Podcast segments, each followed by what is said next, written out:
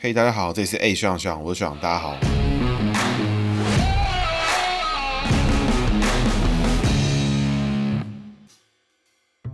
哈大家好，这是 A 学长学长，我学长，大家好，学长又回来了。本期节目呢，由我自己赞助播出哈。我的个人咨询解盘呢，已经正式上线很久了。那也蛮多听众得到一些不错的服务跟一些蛮好的 feedback。那也希望大家有机会多多来这跟我私信预约。那我的服务呢，会包含帮你解盘，我会告诉你的姓名呢，每个字每个元素代表什么意思。你身边的人呢的姓名也可以给我，我可以告诉你，你跟他的相处模式啊，可以用什么方式，那或者是会产生什么情况，这些事情我都会告诉你。那过程之中呢，也可以告诉你一些，就是你身边的人可能会碰到什么样样的情况，可能。是你的家人啊，可能是你的朋友，可能是你的长辈啊，什么都有可能，或是你的合伙人什么的。那这些重点呢，其实并不是要解释其他人，或是让你去问其他人的问题，而是从你的角度来看你的人际关系、你的人际网络、你的人际上面啊、工作上面啊，碰到什么样的情况？那哪些情况呢？你可以互相印证。那透过你身边的人的组成的姓名的格局，就可以反看你自己呢是怎么样面对你自己的问题与状况了。那另外呢，最近呢也有蛮多客户在问这个小朋友取取名啊、改名。什么的，那有兴趣呢，也欢迎我私讯预约。那接下来呢，是本集节目的主角啊。我们今天呢要讲的是朱高正啊。朱高正呢，这个先跟大家报告一下，就是朱高正这个奇葩呢，他在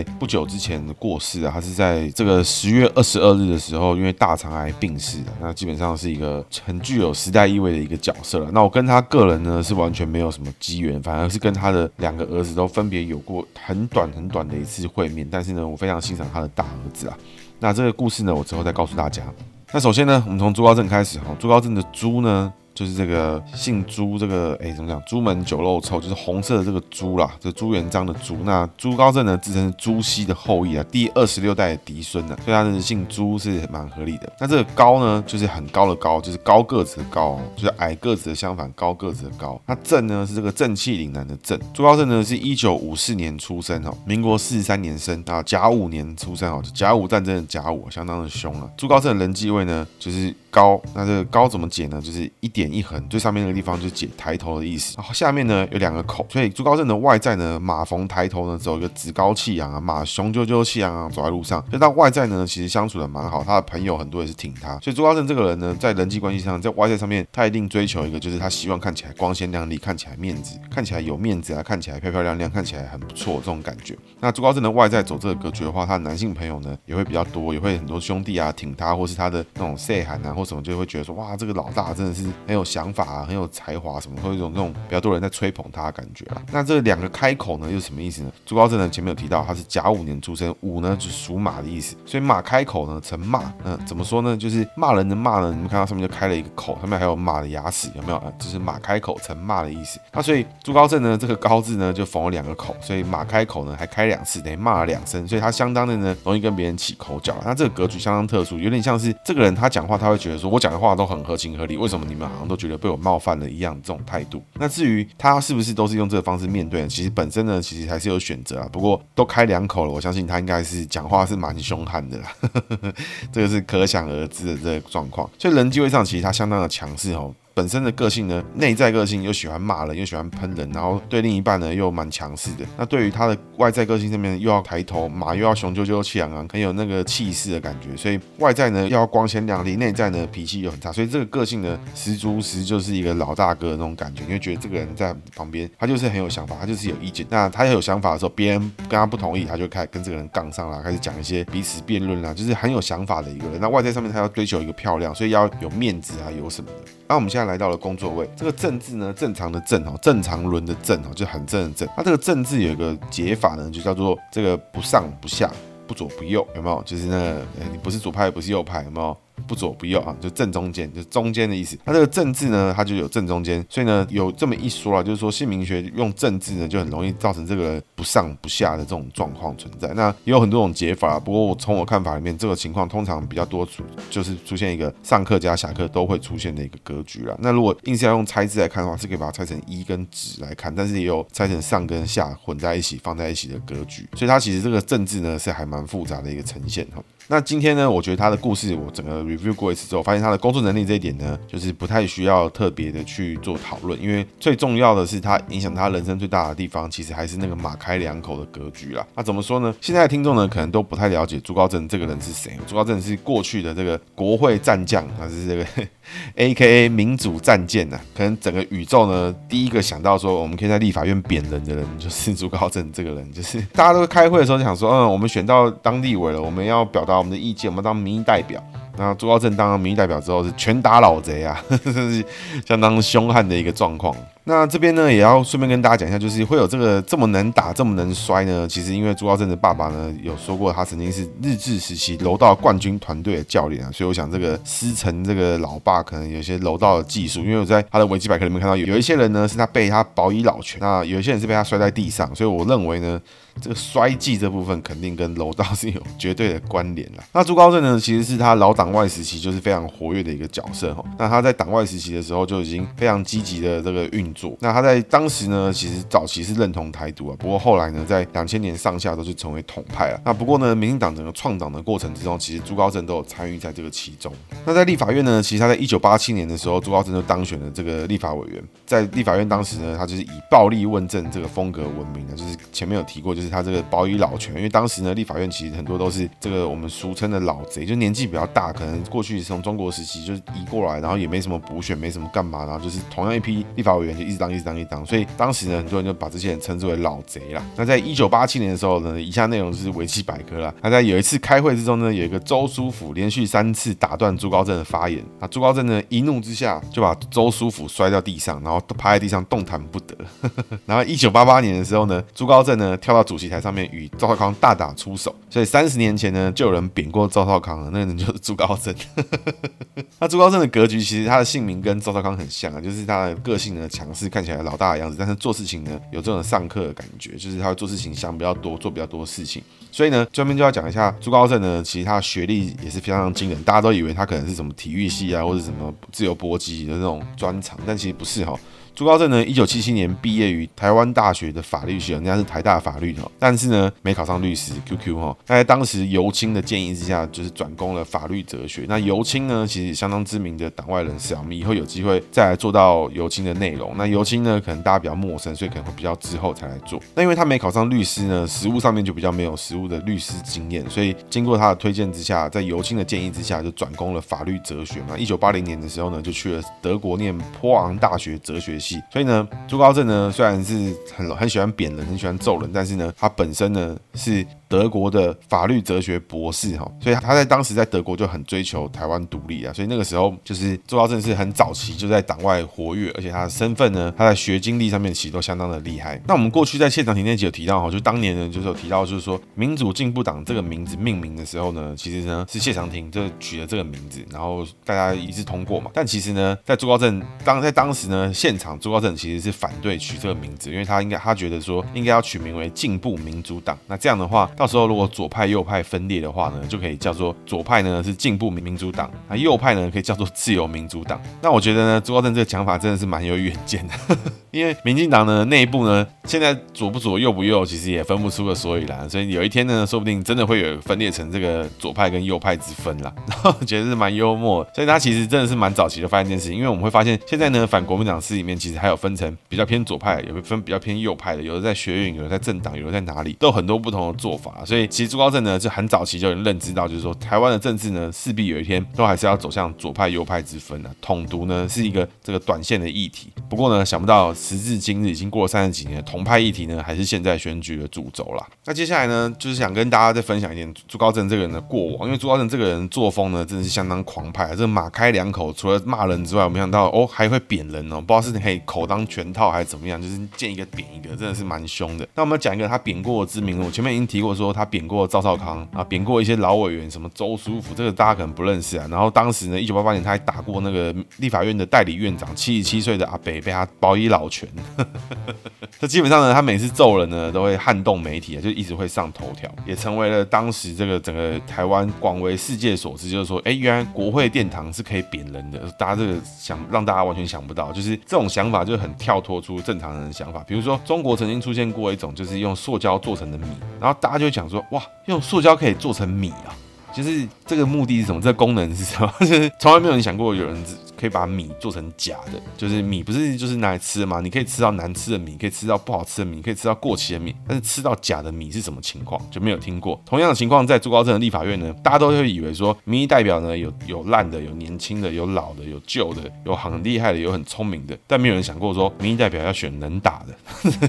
这是朱高正整个开拓这个世界的视野。所以当然呢，我不是诉求说在立法院一定要贬人才是对，但是只是这个想法呢跳脱出整个世俗上的逻辑。那根据这个做法呢，其实是因为朱高正呢长期研究康德思想，他在康德的产地德国就是西德波王大学研究哲学的时候，他是主力呢就是主攻康德哲学。那他认为呢，政治是高明的战术，只要能达成目的，可以不择手段。然后呢又说这个呢，一个合格的政治家要有七分才气，更要有三分匪气。那基本上我觉得他这个逻辑是这样，就是如果你好好的问政，你经过他们当时国民党控制的立法院、国民党控制的媒体，你要好好的问政，你会。好好的做一些事情，基本上呢，党政的媒体一把抓的时候，你还是很难被看到，你还是很难被民众知道说，哦，我选你了，你去立法院，你有替我们出一口气吗？也没有啊，什么，所以很有可能朱高正在当时呢，就认为说，哎，我其实是需要用一种比较极端、比较狂派的作风，我才能够抢占版面，我才让民众知道说，选我们选党外才能真正做出的不一样的事情，真正做出不同的改变。那接下来呢，我要跟大家介绍，就对他还贬过的知名人物，就叫郑南榕。我相信郑南榕大家可能听过啊，就在办杂志之后，最后因为就是他办了党外杂志之后，因为警察攻坚，就是攻坚的现场的主负责人就是侯友谊。那郑南龙因为就是抵死不从，然后就自焚，然后就发生一场悲剧，然后引发了当时一阵的这种轰动啊，造成民主的进程什么的。但是基本上是一个悲剧英雄式的人物啦。朱高正呢一样贬过郑南龙，所以他朱高正其实真的是就是一路贬过去了，真的是蛮凶的。那至于郑南龙为什么被贬呢？现在我跟大家分享一下。其实我看完呢，我会觉得这个。贬郑南龙好像还算刚好而已啦。怎么说呢？在当时呢，一九八七年十一月九号的时候，这个民进党在国宾饭店办了第二届的全国党代表大会。结果呢，郑南龙不知道怎么混进来，然后就在向在场的各位党代表就发了一个什么台湾独立的展望啊，就发一些文宣作品什么的。那各位要想见一件事情，就是在当时呢，可能就是大家都没有网络，什么事情都只能看纸本，所以发放东西就等于让大家看强制看一些 YouTube 广告那种感觉，你可以这样子这样去理解。那所以呢，朱高正看到说郑南龙怎么在这边。发这个东西，他就开始喷他，就说啊，你不是党代表，你为什么可以进来？那会议主席看看也觉得，哎，对啊，为什么他可以进来？然后就裁定说，郑南龙不可以再发这个东西了，你不是党代表，你现在就出去。这样，就郑南龙呢就怒喷说，我要为台湾人打你一耳光，所以就打了朱高正一巴掌。结果，结果朱高正呢就是跟另外两个人，一个叫李文平，一个叫张丰吉，就开始痛殴郑南龙，用杯子砸他的头，还拿折凳狂敲，基本上就是十八铜人啊，就是狂敲郑南龙，打到郑南龙头部裂开，就是满脸都是血。这样，那这张照片呢，其实还蛮经典的，这真的是一路贬啊！郑南榕他也贬啊，周少康他也贬啊，立法院代理院长他也照贬，他打过的人真的是还蛮多的。那接下来呢，他还办了一个很奇怪的事情啊，就是说他去参，他办了一个这个怪老子，就是就是这应该是布袋戏的那个布袋戏的角色。那怪老子参观团，那就是呼呼吁了一群群众，一群这个支持这个民进党啊，支持党外的这种群众，然后呢，带着这些人去到老国代的住宅区，就是内湖区的大湖山庄啊，向这些老国代请益一些国事。那请益方式呢，就是沿路呢大骂这个国台语的脏话，狂喷一通，然后发生了一系列冲突事件。所以各位看到一件事情，就是在这一九八七年、一九八八年，就是一九在三十年前前后这个时候，在那个时代的党外，在那个时代的民进党是非常的凶悍，非常的会做一些很极端氛围的事情。这些事情你随便一件的一半好了，比方说保育老拳，打他一拳或打个一巴掌，很有可能在现在就是已经轰动整个台湾社会，震惊哇，怎么会这样？怎么有人做出这么野蛮的行为？但是在那个年代，三十年前，他要为了上版面，为了想要达成他想达到的目的，他就是一路贬过去，还有用楼楼道在摔人的，还有。很多怪招了，所以基本上呢，我就觉得他这个蛮狂的。那这些事情之后呢，就是因为他做了太多很狂的事情，然后狂常常在干民进党，自己都互干自自己，然后到做一些有的没有的事情。最终呢，朱高正就退出了民进党。朱高正在早期，我前面提到，他在德国就是早长期这个投入台独运动啊什么的，他也很认同台独体系的派系，像新潮流啊什么，朱高正都曾经赞扬过这些人啊。但是后来呢，朱高正不知道怎么就开始说他反台独，然后认为呢，就是只有中国呢才可以让台湾再次飞黄腾达。所以在朱朱高正在一九九零年之后，九一、九二、九三吧，那附近一九九零年的那个年代，朱高正呢正式成为了统派，转的蛮极端了。甚至呢，朱高正在之后呢就开始加入了新党啊，做一些很奇奇怪怪的事情。那新党的人呢，就是也欢迎朱高正加入，因为曾经是党外的这种战将嘛，讲话也是非常轰动啊，很容易引起这个大家的注目啊，也是全国焦点。但是呢，朱高正呢加入新党之后呢，常常在新党里面就搞斗争啊，然后常常在互干彼此啊之类的。所以呢，新党里面有玉木明，还有一些人，他这些新党的人呢，都认为朱高正呢绝对是卧底，因为他进 来新党呢，就是开始破坏、挑拨离间什么的。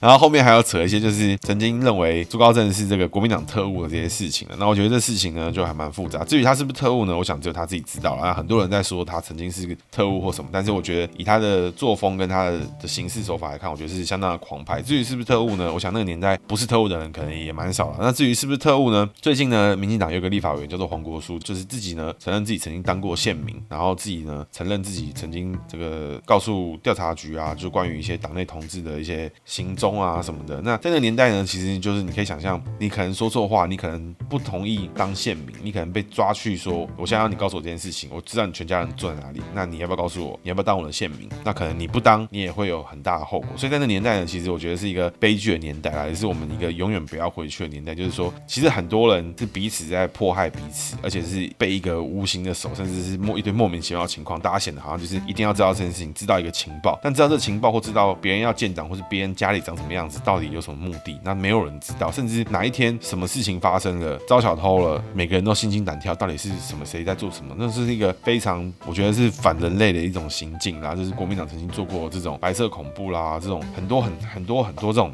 特务的事情，那我们把故事拉回到朱高正身上啊，在从朱高正身上，你可以看到一件事情，就是说朱高正呢，其实他应该就是非常早期笃信这个声量政治的人啊。那你对应到现在柯文哲来讲，为什么柯文哲每天都要讲一些那种有的没有的屁话？比如说在早期疫苗不够，他就开始靠北没有疫苗，疫苗来的时候呢，就说有没有开放混打，打不了第二剂疫苗根本就不够。那今天呢，疫苗来多了，高端也有了，他就说高端这种反反科学的事情绝不打。那国外疫苗也来了，然后就说这个开放的选择不够多啊，这时候呢。又因为莫德纳来的数量比较少，到货不稳定，然后说莫德纳可不可以开放混打，可不可以干嘛什么，就是一天到晚他怎么样都有话讲。直到最近呢，又开始说这个中央政府开放混打呢，是不是想要搞别人，是不是想要恶整什么的？然后就觉得哇，为什么他每天都要讲这些事情？就算看的人都觉得他很烦，为什么？就是因为他需要声量，他需要上版面，他需要抢占别人头条。因为今天呢，今天的头条。是写他，那就等于别人少被写了，有可能是他未来的对手，有可能是陈其迈，有可能是郑文灿，这些人呢就少上一次头条，所以柯文哲就必须要每天不间断的一直在讲这些有的没有的事情，是对是错呢？我想大家自己心里有数了。那我也有人认同他，那我是不反对。那你对应过来看，你就可以知道说，在当年呢，为什么朱高正一天到晚你看到人就扁？因为他扁人就是会上新闻，但是后来呢，他真的是扁了蛮多人的，真的怎么会一直在扁人呢？对，那我们从这边可以来看一件事情，就是说，其实可以看到的东西，就是老党外呢跟美丽岛世代，其实他心里面是有一股这种浪漫气息存在，就是他们本身呢身处在那个环境之中，他等于就是你可以想象，就是魔界的刚开头啦，就是那种到处都是黑暗的爪牙啊，勇者要打魔王啊，这个组成一个远征队，大家都在注意他们，然后到处都有什么黑骑士这种瑟瑟发抖，追到处追着别人跑，去哪？里都很危险，去哪边拜访都很恐怖。在早期呢，党外就是这种情况在生存的。魔多，那么魔界那个大魔王，什么东西都看得到，什么事情都做得到，什么事情什么魔法都有，就是像是勇者在打魔王一样。你就是一个勇者，你要努力的练功，你要想办法让大家认同你，去各个村庄，就真的很像这种勇者打魔王的概念。但是呢，早期这些老党会跟美岛世代，像施明德啊、许信良啊，这些都是很早期、很浪漫气息的。他们其实都是一心就是想要斗争啊，想要打倒这个魔王。但是他们从来没有想过一件事情，就是原来打完魔王之后，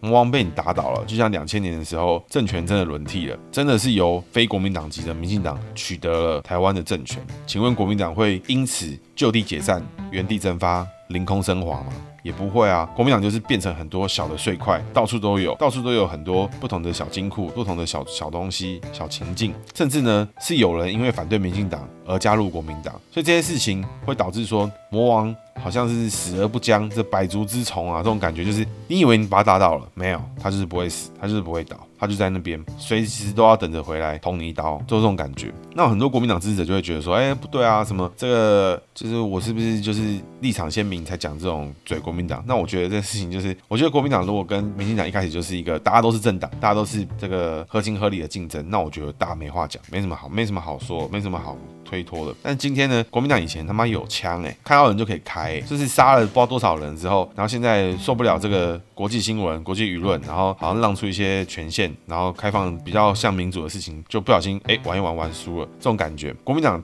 什么时候可以变成一个正常的政党，跟大家来好好竞争的时候？我觉得时候还未到，但是呢，希望呢有一天我们看到国民党就是一个普通的政党，而不是一个曾经党国一体的政党啊。那我们回到朱高正这一题里面来讲的话，就是说，其实你可以看到为什么朱高正、施明德、吕秀莲，好像常常这些人都会讲一些那种很狂、很莫名其妙，就是很有的没有的话，讲出来之后，好像对现况也没什么帮助。但是呢，你会觉得他们好像就是一些很狂派的 haters，有事呢要干，没事呢也干，民进党呢干，国民党呢。也喷，这谁都喷，那就是这种情况。但我个人会觉得，这些人其实就是一个专业勇者，就是呢，勇者今天把魔王打掉，魔王就不见了嘛，所以勇者这时候就就也不知道干嘛。就他们可能暂时就不知道做什么事情，也没什么小游戏可以打，所以呢，他们就会开始，只要针对这个疑似是魔王或他们认为觉得是魔王的事情，他就会开始想要做一些发言。国民党也好，民进党也好，或什么，那这样讲呢，并不是说民进党呢要成为魔王，不是，而是这些人呢，他们内心呢就是很惧怕、很反对任何一点点魔王的阴影，那他们心中呢会非常的敏感，很多他觉得有可能像、有可能是的事情，他就会出手。even 这些人可能过去是他们的同志，他们都。都会觉得这个民进党变啦，民进党早就变质啦，早就不是当初创党的理想啊什么的。那各位可以看到一件事情，今天呢，勇者把魔王打倒了，整个王国都就是被解放了，从此是一个快乐和平的王国了。那请问勇者适合当国王吗？请问勇者适合这管理整个城堡吗？勇者适合做这些事情吗？所以必然的，打下江山的人跟经营江山的人，有可能是不同性格的人，甚至是不同性质的人。所以就是这件事情，大家可以好好思考一件事情：打赢选举的人跟去执政人未必一样，所以为什么有些人专职负责选举，有些人专职负责行政？那这些人会不会互看不爽？会。这些人是不是有必要沟通？会。但这些事情呢，在国民党有发生，有，在民进党也有发生。打选举的人跟执政的人互起冲突啦，钱啊什么问题，一天到晚在发生这件事情，甚至彼此呢还会互表。就比如说，执政的人假装有个标案可以出来，让这个选举的人来标养活一下自己，标完之后再黑他或什么，就这种事情真的很多，在国民党时代、在民党时代都有，到处都有这种事情。那所以回归到朱高正这个浪漫气息、这个哲学思海跟这个一双立法院的铁拳，这是民主战舰。这个故事来讲的话，可以想见，就是说，其实朱高正就一直是有这种心情的人。那朱高正在两千年之后，他其实离开了政坛，这样就去开始研究这个四书啊、易经啊、老庄啊，就是比较中国的哲学思想。那他之后呢，就在中国教书啊，然后做一些言论什么的，做了很多这种事情。那他后面其实他就已经几乎是离开了台湾政坛。那今天会讲这一集呢，其实还有一个很大的重点啊，就是说当年其实我在一个提案会吧，还是一个讨论会，反正之类，反正就是我写了一个提案，就是做一些政治的上面的沟通什么的。那那个会议的现场呢，其实也有一就是朱高正的。大儿子在现场，整个形象是相当的狂派啦。我个人觉得他就是那个，基本上他就是跟大飞哥很像啦，就是红星大飞哥咯这种感觉。他是出现就是那种头发也长长的，然后讲话有点有点狂，有点狂这种感觉。那那场会后呢，其实就是效果还不错，然后提案大家听懂，然后彼此要负责什么事情。那这位大飞哥呢，就是我非常欣赏他，因为我们后来呢在外面抽烟，就是我没有抽啊，就陪大家抽烟，然后他有特地跑过来跟我聊天，他觉得我提的事情非常有意思，我写的案子非很有概很有搞头。他真是觉得这件事情很好玩，他跟我就是聊了一番，然后非常的热忱，然后我们好像也没有互换名片，我们就是握手。我其实那时候都还不知道他是谁，我只觉得他很像大飞哥。他握手的时候还是想担心说，哎，看他会不会挖完鼻屎就来握我的手，这种感觉。所以当时就讲话真的很投缘啊，就是那个那个时间点讲完，真的是完全不知道这人是谁，但是就觉得他很用心的在跟你讲话。然后虽然说他的想法有点癫狂，或是有点跳跳痛，比如说可能他讲提案，先讲讲话，他忽然开始讲台铁的事情，讲什么路线的事情，然后开始聊一些事情，但是聊的过程其实都蛮投缘的啦。但是呢，在不久之后，大概半年之后左右吧，就听到说他这个车祸过世，然后就觉得哇，真的是哎，有点 QQ 啦。所以这一集呢，其实就两个重点啊。第一呢，我觉得比较重要的就是说，希望听众呢记得，就是老一辈的政治人物呢，其实都有那种浪漫情怀、勇者的心情啦。他们甚至可能就是前任的勇者。怎么说呢？因为过去这些人呢，凭着满腔的热血，跟自己能够能力所及的范围之内，想要来打打倒这样的一个集权政府，在没有网络，在没有任何摄影机、没有照片，他们要怎么样传播一个事实、传播一个知识、传播他们的政治思想，其实都需要很多技巧跟很多方法，而且需要满腔的热情。因为在那个年代呢，你可能没有一个人是可以信任的。你认识的一个新朋友，现在他看起来很友善，但他很有可能是政府派来的县民，甚至呢，你很信任的朋友，但是因为他的全家都被政府挎在手里，随时都会有人成为这个县民特务都有可能。那是一个违反人类的不知道本性吗？就是一个非非常不合理、不可思议的一个国度。这些事情呢，可能发生在距今不到四十年、不到五十年的时间哦，一九七零、一九八零前后就曾经发生过这些事情。当时的加害者跟受害者到现在可能都依然存活哦，他们现在可能都还活在我们的身边。甚至为什么我们这一辈的长辈就是常常会告诉我们，政治不要碰啦，很危险啦，什么什么的，因为他们当时其实就生活在这个时间点啊，距离我们现在台湾的民主化跟两次政权轮替，其实也不过就是这十几二十年的时间。我们所得到的一切成果，其实也是刚刚才得到不久而已。所以各位一定要每次投票前都好好思考，非常谨慎的做出你的选择啦。那甚至呢，当时的压迫其实是比现在的共产党是有过之而无不及啊。不过现在共产党呢，因为有这个微信啊、QQ 啊，有这种网络技术可以瞬间掌控，所以呢，呵 呵大家呢已经不用担心有没有限民了，因为你的手机就是你最好的限民了。但在那个年代呢，经过了这么一连串的打倒这个魔王的这个经历，好不容易等到了两千年，台湾真的实质进行了政权轮替之后，在这之后呢，国民党去了哪里？这些勇者又去了哪里？其实都是很值得大家去思考，跟站在他们角度角度替他们思考的地方啦。所以也不用觉得说，怎么这些人现在讲这些话，怎么现在这些民主老前辈怎么开始做一些奇奇怪怪的事情？为什么呢？因为勇者打完这些魔王之后，魔王真的倒了吗？那也没有。那勇者还有的打吗？也未必。那怎怎么样才可以让这些勇者呢？这些非常具有浪漫气息的老派前辈持续的为民主奋斗，其实他们就有他们自己的想法跟他们自己的思维啦。所以我觉得这是一个我希望很重要带给听众的一个点。第二个点呢，就是也希望呢能够纪念这个大飞哥啦。啊，我跟他小儿子是吃过一次饭，因为他们家有个好朋友是我以前选举的朋友，所以就大家彼此有认识。但是我对他的这个大儿子是非常的有印象，而且我觉得他当时就是聊的，就是觉得说都已经想要约第二次什么时候见面，什么看第二次提案怎么样，就后来那案子就是没有往下延续，所以就 QQ 了。那后面就没有见到他，那没想到再听到就是已经是一个蛮 QQ 的消息了。那据说是有江湖上传言啊，我认为是真的假的，我觉得已经不重要了。就是朱高正的老婆呢，其实当年是蔡英文的好闺蜜、好同学、大学同学。那这个因为这个朱高正他可能长期都在外跑，就是走跳嘛，所以他在家里面就比较没有存在感了。所以，但是直到他老婆过世的时候，可能就是他两个儿子在身边陪这样。那过世前呢，就是这个这个朱高正的老婆其实是有跟蔡英文讲说，就是希望有机会的话。蔡英文可以多照顾他两个儿子，这样。那所以江湖上盛传呢，就是说这两位儿子其实是蔡英文的干儿子。那总统总统府是有正式回应说，就是蔡英文没有干儿子这件事情。那我想这怎么说呢？这是故人之后嘛。我想就算不是干儿子，但是关系应该也是还蛮不错啊。但是会不会他们有没有利用这事情做什么特别的事情？我是不认为啦，因为我看那个大飞哥的样子，真的是活得蛮自在的。那他至于他怎么，就是他们的故事呢，就是相信 Google 其实都看得到了。那只想表达一下，就是大家有因缘机会碰到。你觉得哎，这个人聊起来蛮有意思的，你根本不知道他是谁，但是就讲起话来还蛮有意思的时候，可以多多好好把握跟他有机会讲话的时间。你未必要发展成什么关系，未必呢一定要怎么样，但是有机会好好讲话，有机会好好彼此碰到不同的人的时候，就好好把握这个关系。有可能这个稍纵即逝，发生一些莫名其妙的事情，真的是莫名其妙。那这一集呢，也顺便纪念一下这个大飞哥啦，红星逮飞哥咯，就纪念一下我们这位大哥。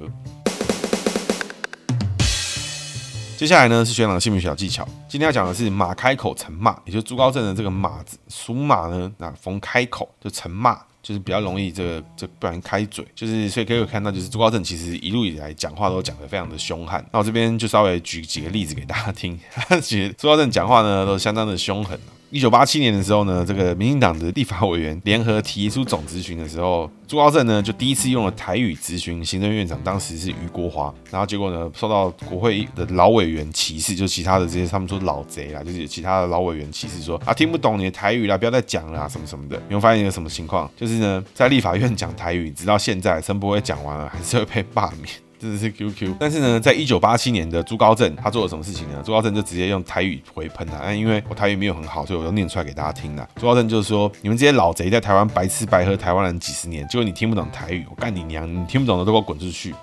就就觉得说哇，三十年前这件事情是可以做的，就是可以可以这样子哦，就是可以直接喷他们哦。就朱高正就是有事没事就喷这些老人，说他们是老贼啊，忽然就要贬人，忽然又要干嘛，所以这些老人其实都很害怕这样。所以呢，马开口成骂，就是有这种情况，就是有可能他讲话就是非常的冲。那但是呢，这个人心中又会觉得说啊，我讲的是对的，我讲的又没有错，有什么问题吗？冲不冲是什么东西？我讲的是不对的吗？或什么？所以他们就会很理所当然。所以如果你身边有属马名字里面开口的朋友呢，他讲一些有的没有的屁话的时候呢，你就要稍微对他谅解一下。他可能呢是无心的，但你也可以告诉他，你听了呢不是很高兴。如果你重视彼此的感情，我希望你可以少讲一点这样。那你还真的要想讲，那我觉得就我也知道你的意思，但是你真的不必这样。如果你本身呢就是属马逢开口的朋友，那各位也要记得一件事情，在你很珍惜、很重视的人身边的时候，其实呢你讲话真的可以大可不必、大可不必把这些屁话讲出来，因为话讲出嘴巴那一刹那，你都还有决定，你都还有机会阻止你自己。记得嘴巴长在你身上，不是长在你名字上。你名字想要让你骂人，不代表你的嘴巴就一定要把那个屁话讲出来。所以呢，如果你自己就是的话，你可以偶尔的控制自己。当然呢，我前前提就是这些人是你很重视的。所以呢，如果碰到你很不重视的人，你真的想喷出来，比如说你想喷一些老贼什么的，喷人家白吃白喝，或是要揍人什么的，这个不犯法的情况下，我想，我想我是不会反对啦。以上是今天节目，大家拜拜。